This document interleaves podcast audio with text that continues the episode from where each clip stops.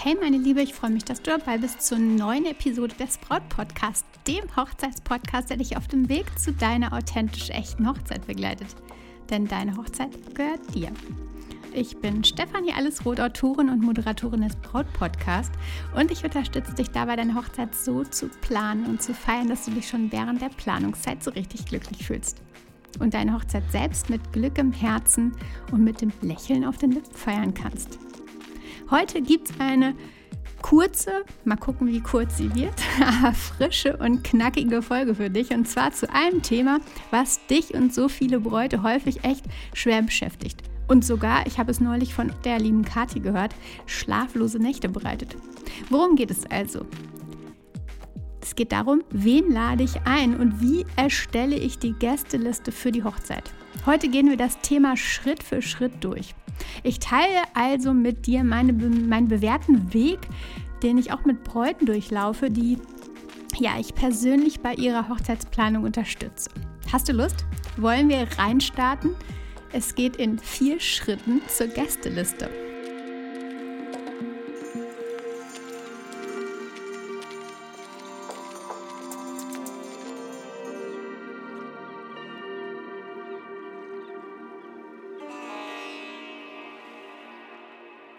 Wie schön, dass du heute dabei bist. Ich begrüße dich zur neuen Episode hier.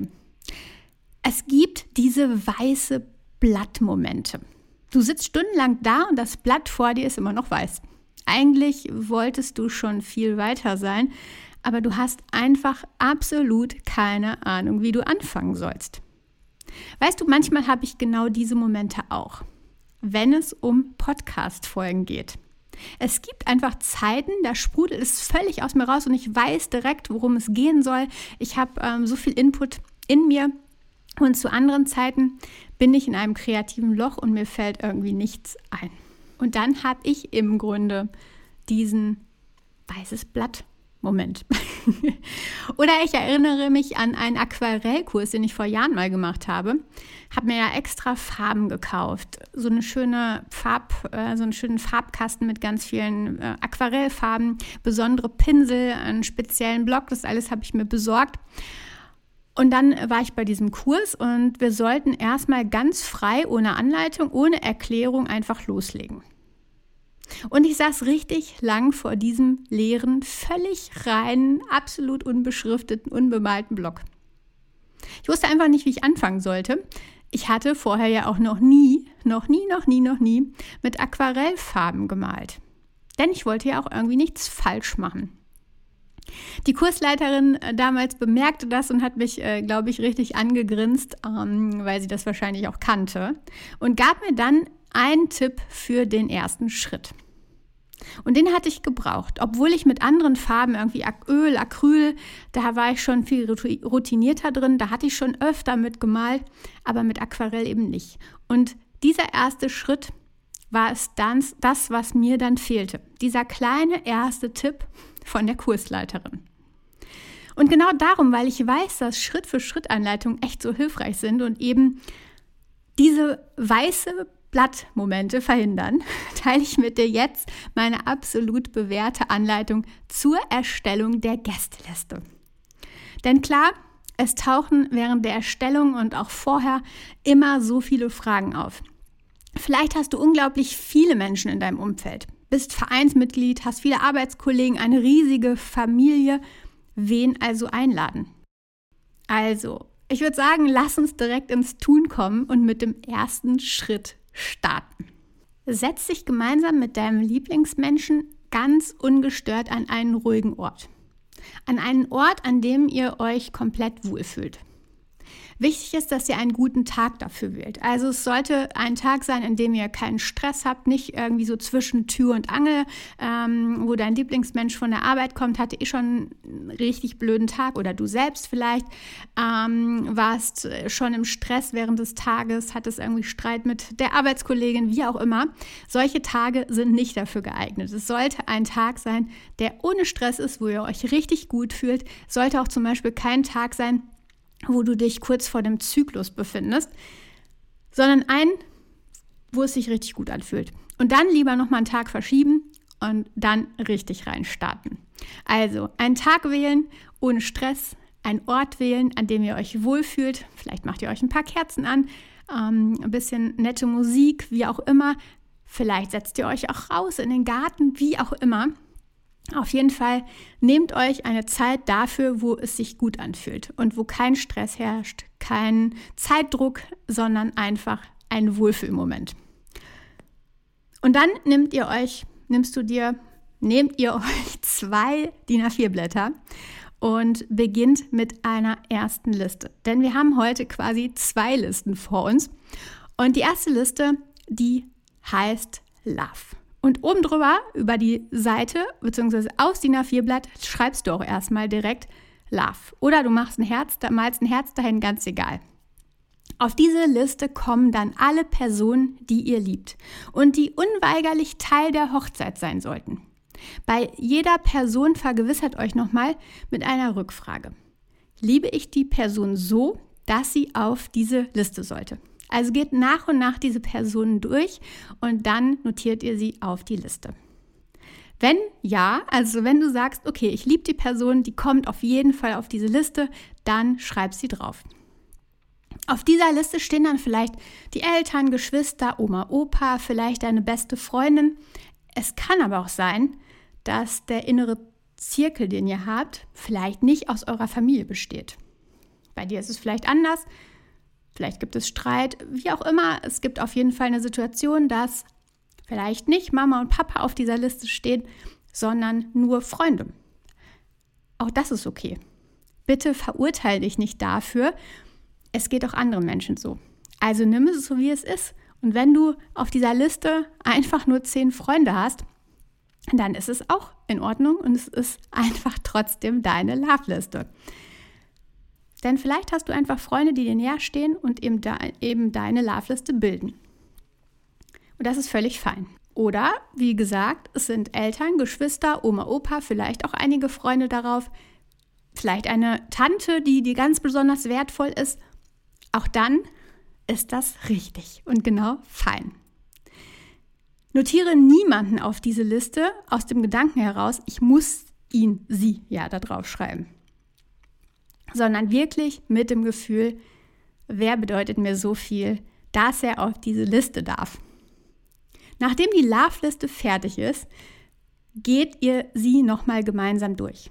Jede einzelne Person von oben nach unten nochmal durchgehen und euch nochmal fragen, liebt ihr diese Person wirklich? Ist sie wirklich richtig auf dieser Liste? Es geht hier tatsächlich um die allerwichtigsten Menschen. Nicht um 80 oder 100 Personen, denn auch man kann ja die Nächstenliebe, man kann ja auch Liebe für irgendwie 100 Personen spüren, aber es geht wirklich um deinen engsten, um euren engsten Kreis. Es sind dann vielleicht 10 bis 15 Personen, vielleicht aber auch nur 4 oder eventuell 30, aber nicht 80 oder 100.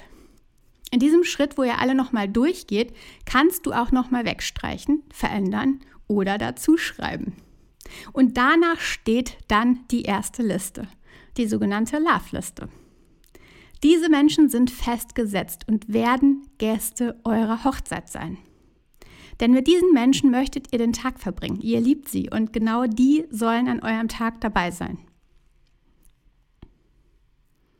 Was ist aber, wenn dein Lieblingsmensch eine Person auf die Liste Love nominiert hat, die du dort nicht siehst oder eben auch andersrum?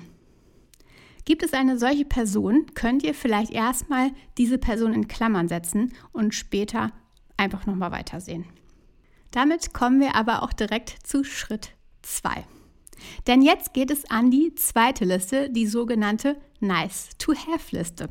Schreib oben aufs Blatt also Nice to Have auf das zweite DIN A4-Blatt und notiert da alle Gäste, bei denen es eben nett wäre, wenn sie dabei sind. Hier lasst erstmal alles raus. Es kann auch sein, dass ihr hinten und vorne beschreibt oder zweispaltig, wie auch immer.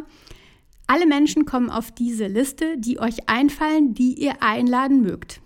Wo es eben ganz schön wäre, wenn sie an eurer Hochzeit dabei wären. Bei dem einen Pärchen sind da vielleicht auch Arbeitskollegen, Vereinskollegen, was auch immer dabei. Und bei dem anderen Pärchen ist diese Liste vielleicht kleiner. Vielleicht stehen auch nur fünf Personen drauf. Folgt da ohne Gedanken an die Größe der Location oder an sonstige Dinge einfach mal eurem Gefühl. Das ist Schritt 2. Und dann folgt Schritt 3. Und nun wird es etwas tricky, denn jetzt empfehle ich euch mal einen Bleistift und ein Radiergummi dazu zu nehmen. Denn jetzt werden die Personen der Nice-to-Have-Liste in A und B geteilt. A ist dabei wichtiger als B.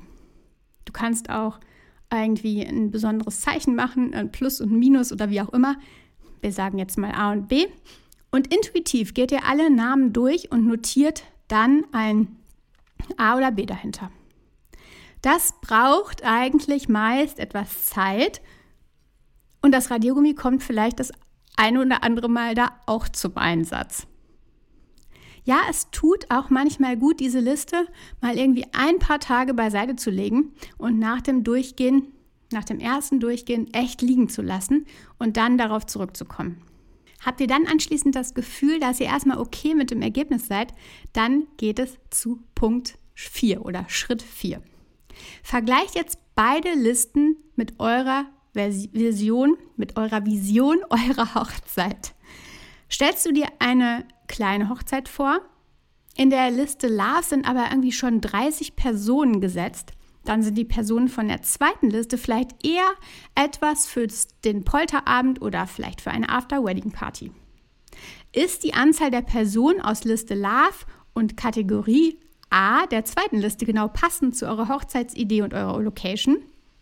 Glückwunsch, meine Liebe, dann steht die Gästeliste jetzt wahrscheinlich fast final. Die Personen aus der Kategorie B kommen dann vielleicht eben zu eurem Polterabend oder zu einer lockeren After-Wedding-Party, zu einem Grillabend nach der Hochzeit bei euch in den Garten oder wie auch immer. Vielleicht ist es aber auch noch nicht ganz klar, wie viele Gäste Platz finden können in eurer Location oder wie viel Möglichkeiten euer Budget halt hergibt. Auch dann seid ihr viel leichter darin, die Gäste zu reduzieren, wenn ihr diese Kategorien bzw. wenn ihr diese beiden Listen erstellt habt.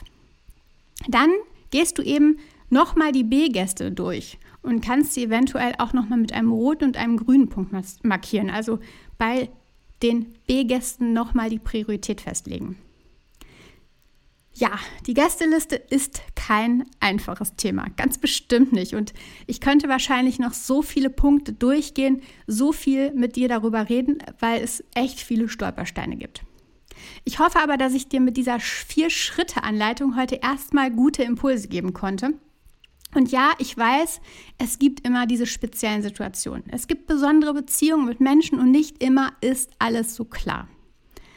Oftmals spielt da auch ganz, ganz viel von außen rein. Solche Dinge wie, den musst du doch einladen oder da kannst du doch nicht einfach drüber hinwegsehen. Das gibt es. Und auch Konflikte innerhalb der Familie entstehen dann. Schlaflose Nächte eben. Dann bedarf es meist tieferen Überlegungen und Unterstützung. Da bin ich gerne für dich da. Schreib mir dazu einfach, wenn du magst. Für jetzt lass uns nochmal die vier Schritte kurz durchgehen. Schritt 1. Erstelle eine Liste, die sogenannte Love-Liste mit allen Menschen, die unbedingt bei deiner Hochzeit dabei sein sollten. Die Menschen, die du echt liebst und die gesetzt sein sollten. Der Schritt 2. Notiere alle anderen Menschen auf die sogenannte Nice-to-Have-Liste. Der dritte Schritt. Kategorisiere diese Liste in A und B, wobei A wichtiger ist als B. Und Schritt 4. Vergleicht die Listen mit eurer Hochzeitsvision. Vielleicht fällt in diesem Moment auf, dass alle Personen der zweiten Liste besser zu einem Polterabend oder zu einer After-Wedding-Party kommen sollten. Oder auch vielleicht gar nicht. Also es ist vielleicht gar keine Einladung nötig. Die, äh, die Listen werden euch definitiv für Klarheit oder zu Klarheit helfen und dich mehr und mehr zu deiner Herzenshochzeit bringen. Und ich habe dann noch etwas für dich, was dich zu deiner Herzenshochzeit bringt. Nochmal einen riesen, riesen Schritt, denn das ist deine persönliche Brautphase. Kennst du deine Brautphase, deine aktuelle Brautphase, dann weißt du, wo du stehst, wo dein Fokus in der Planung liegen sollte und was als nächstes auf deiner To-Do-Liste stehen sollte. Auf meiner Webseite stephanieroth.de, Stefanie mit F und Roth mit TH, kannst du deine Phase kostenlos ermitteln und du erhältst außerdem spannende Tipps ganz einfach in dein E-Mail-Postfach. Ich erhalte da echt immer so viel dankbares Feedback und an dieser Stelle danke, danke, danke dafür. Ich freue mich, dass ich all das einfach mit dir teilen kann und dich das so richtig in deiner Hochzeitsplanung pushen kann. Schön, dass es dich gibt. Eine große Portion Liebe zu dir. Sonnige Grüße und hab eine ganz, ganz wunderbare Woche. Der Frühling steht vor der Tür. Und du weißt ja, vertraue dir, deine Stefanie.